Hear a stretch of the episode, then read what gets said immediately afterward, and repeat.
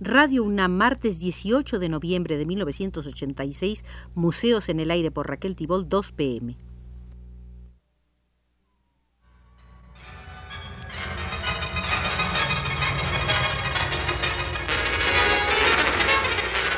Radio UNAM presenta Museos en el Aire.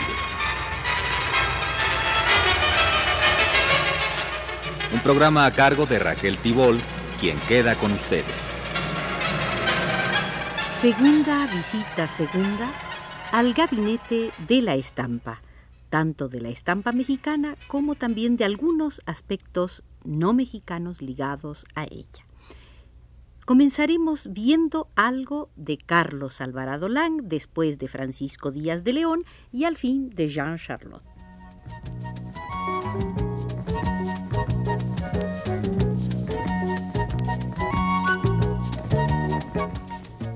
Amante de lo virtuoso, Carlos Alvarado Lang se deleitaba en los detalles y la variedad de las incisiones. Paul Westheim decía de él que tenía una imaginación genuinamente gráfica y por ello sabía jugar con los blancos y los negros.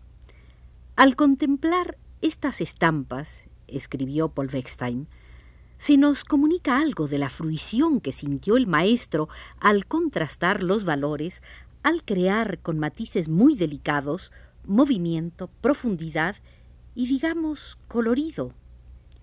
Estas capacidades fueron heredadas por Francisco Moreno Capdevila, discípulo predilecto de Alvarado Lang y, como él, durante muchos años, maestro de grabado en hueco de la Escuela Nacional de Artes Plásticas. Los primeros contactos de Francisco Díaz de León con el fascinante mundo gráfico se dieron en su natal Aguascalientes. En 1922, el francés Jean Charlotte, nacido en 1898 y muerto en 1979, inicia la práctica de la xilografía en la Escuela al Aire Libre de Coyoacán. Ahí Díaz de León se convierte en un apasionado de la gráfica a Charlotte se debe haber establecido en México las bases para una producción gráfica de nuevo tipo. Nieto de mexicana y nacido en París, ahí estudió artes plásticas. Combatió en la Primera Guerra Mundial, donde alcanzó el grado de teniente de artillería. Formó parte del grupo que encabezaba Jacques Maritain. En 1921, invitado por la familia Martínez del Campo, parientes suyos, llegó a México. Fue Fernando Leal quien lo vinculó con las escuelas al aire libre. Jean Charlotte inició en la práctica del grabado en madera y la litografía no solo a Díaz de León, sino también a Gabriel Fernández Ledesma, Fernando Leal, Alba de la Canal, Emilio Amero y otros, grupo precursor al que México le debe no solo una producción artística de altura y la enseñanza de los diversos procedimientos para grabar, sino numerosos redescubrimientos, investigaciones, publicaciones y promociones de valor principalísimo para la historia de la cultura nacional.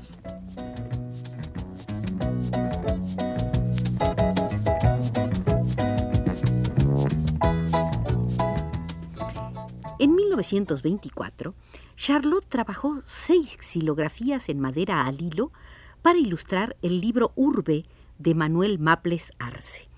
En 1925 fue nombrado director artístico de la revista Mexican Folkways.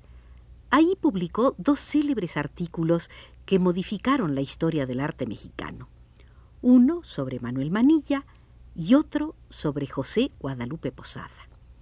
Durante los nueve años que residió en México, Charlotte hizo investigaciones estéticas en terrenos casi inexplorados. Se le debe haber mirado con ojo de esteta muchos de los fenómenos artísticos que habían pasado inadvertidos inclusive para los que hasta su llegada se ocupaban de los productos artísticos.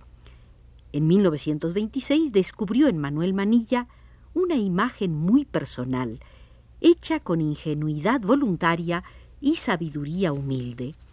Lo consideró un buen artesano, con calidad humana, que sin saberlo hacía obra social. de la obra de Posada consideró como lo más raro y exquisito sus grabados en madera, pues en ellos un artista con interés en lo humano demostraba la máxima maestría. Temprano artículo aparecido en la revista Forma, Charlotte decía que no hay ningún misterio en el arte y que un microscopio creado para rendir utilidad se vuelve cosa estética. Lo horrible del ojo ciego, afirmaba, está solamente en su inutilidad. El arte empieza cuando la obra plástica es vehículo de ideas grandes que van más allá del goce egoísta, ideas capaces de unir a los hombres, elevarlos y prepararlos para acciones necesarias. En 1947, la editorial La Estampa Mexicana, que dirigió el arquitecto alemán Hannes Mayer, le editó a Charlotte el portafolio Mexicanantli, Madre Mexicana, con 10 cromolitografías. 150 ejemplares de esta edición se hicieron en lengua náhuatl. Francisco Díaz de León fue hombre culto, inquieto, generoso, con una profunda vocación para la enseñanza. Desde 1920, Díaz de León se había incorporado al movimiento antiacadémico y renovador. En 1925 fue director fundador de la Escuela al Aire Libre de Tlalpan.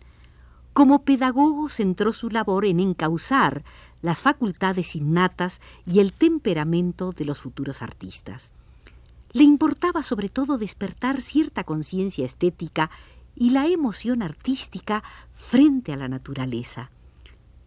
La perfección técnica, estaba convencido y así lo escribía, vendrá después, a medida que el alumno iniciado continúe y persevere en la tarea. Es obra lenta y que pide tiempo, estudios y una cultura que no puede improvisarse en unos cuantos meses. Díaz de León deseaba contagiar a los estudiantes de artes plásticas el amor por los impresos bien diseñados y las revistas y libros bien organizados. En 1929 logró abrir en la Escuela Nacional de Artes Plásticas un taller especializado al que puso por nombre Artes del Libro, verdadero antecedente de la Escuela de las Artes del Libro, fundada en 1938 y convertida en 1957 en Escuela Nacional de Artes Gráficas.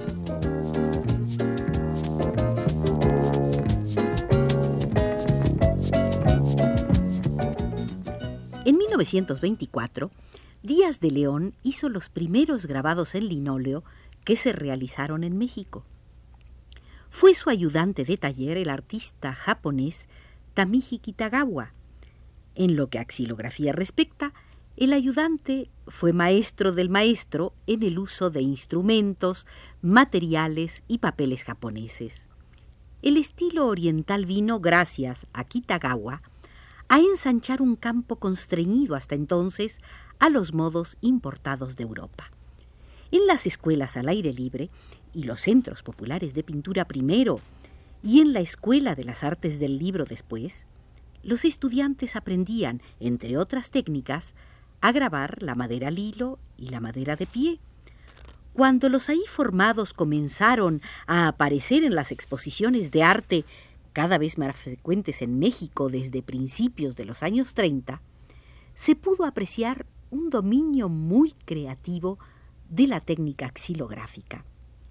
Leopoldo Méndez, José Chávez Morado, Feliciano Peña, Francisco Gutiérrez, Manuel Echauri, Carlos Orozco Romero, Rufino Tamayo, Isabel Villaseñor, Fernando Leal, Gabriel Fernández Ledesma, Ramón Alba de la Canal, Ezequiel Negrete, Víctor Tesorero, Jesús Morales Aguilar, Jorge Olvera, José Julio Rodríguez, Amador Lugo, Julio Prieto, Abelardo Ávila, Mariano Paredes, Francisco Vázquez, Alfredo Salce, Ángel Samarripa, Erasto Cortés Juárez, entre otros, lograron establecer un gusto muy difundido por el grabado en madera, con sus inconfundibles tallas y cortes. Otros artistas formados por Díaz de León fueron Isidoro Campo, Pedro Castelar, Raúl Gamboa, Celia Calderón, Fanny Rabel. En 1942 se dispuso que la escuela, que había logrado vivir cuatro años gracias a la saludable terquedad de Díaz de León, quedara incorporada al departamento editorial y de publicidad de la Secretaría de Educación, cuyo jefe era entonces el poeta Miguel N. Lira.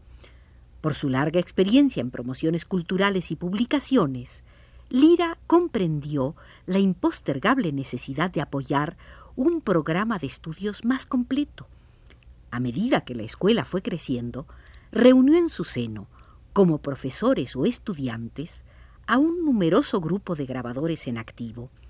Ellos querían divulgar sus trabajos y estimular tanto el conocimiento de la gráfica como el desarrollo de su producción. Animaron a otros colegas y en 1947 crearon la Sociedad Mexicana de Grabadores. Al constituirse, no contaban con más recursos que la obra y el entusiasmo, pero en la Escuela de las Artes del Libro disponían de talleres y prensa y sus ideas sobre el cultivo de las técnicas eran más o menos afines.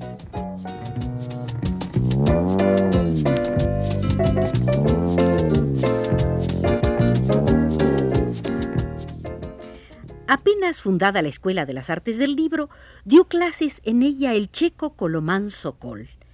Tenía 36 años de edad cuando fue invitado por Díaz de León. Permaneció en la escuela tres años y formó alumnos que después destacaron como grabadores y maestros. Colomán Sokol se había formado en la antigua ciudad de Kashau, en el taller de un conocido grabador, el grabador Kron, impulsor de artistas con percepción de lo social.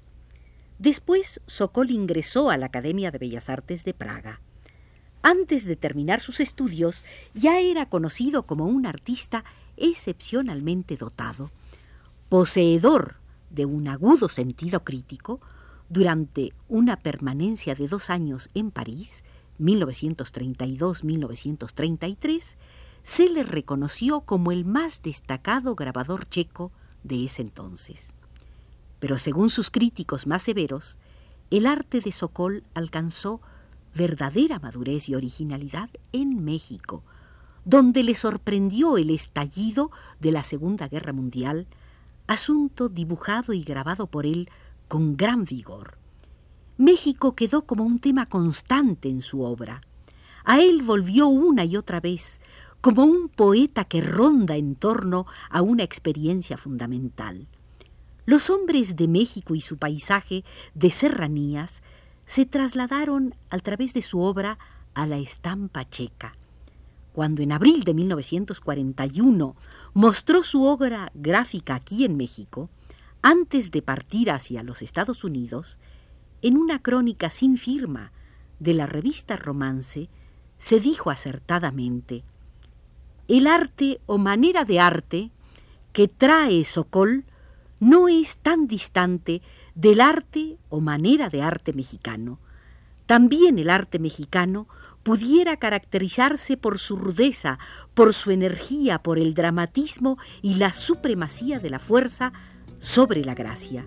El arte mexicano hierve como la vida en la Ciudad de México, recogiendo en su seno elementos múltiples y heterogéneos y unificándolos a la postre en un molde complejo que no pertenece a ninguno de ellos.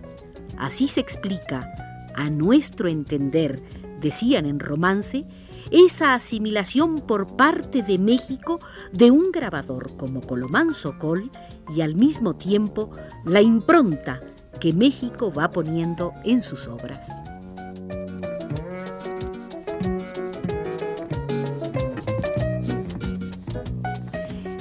Terminamos así, queridos amigos, la segunda visita al Museo de la Estampa nos dirigió desde los controles el amigo Arturo Garro.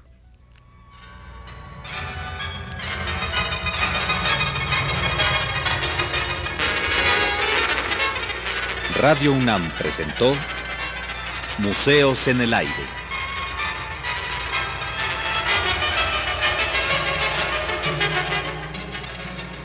Un programa de Raquel Tibol.